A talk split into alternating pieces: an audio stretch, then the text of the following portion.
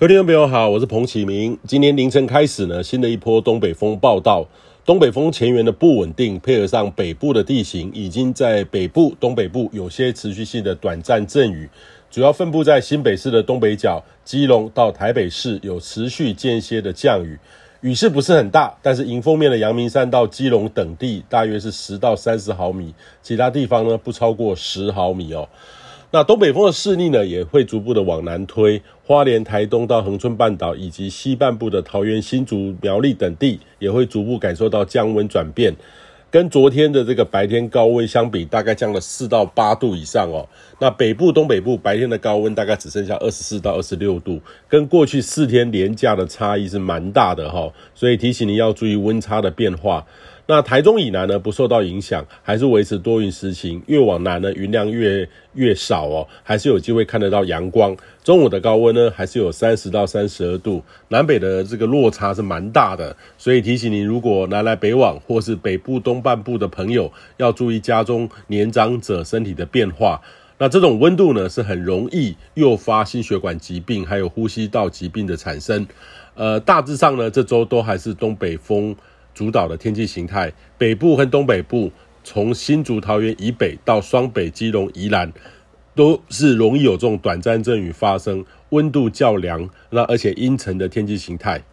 那距离台湾东边呢，大约是一千八百公里的海面上，有个热带性低气压正在发展当中，最快呢在今天就有机会发展成为今年第十四号台风仓鸿。那这个是由辽国所命名的，当地呢是檀香的意思。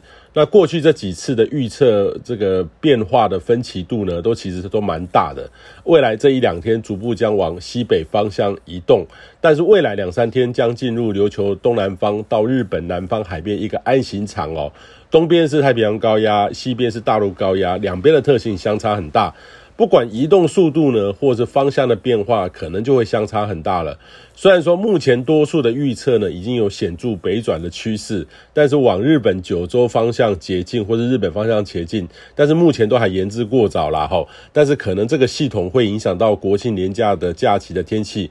呃，台湾这三天呢，是否是单纯的东北风，或是加入一点水汽？或是台风外围环流的接近，也都有可能啦哈。只不过就单纯东北风的机会会增多一点。提醒你，那三天有活动的话，未来这一两天就要注意发展的动态了。那菲律宾东方海面上呢，未来这一两周也有扰动发展的机会。十月的关注焦点呢，就是这些扰动是否有机会在十月上旬或是下旬两个时机点。接近台湾，带来一些水汽，能够让这个过去几个月显著哦缺缺少的降雨，能够暂时填补上来。如果都恰巧爽约进入十一月典型秋冬天的时候，东北风的降雨雨量再多也补不回夏季的降雨，对未来这几个月的水资源调度会有不少的压力。以上气象由天气风险彭启明提供。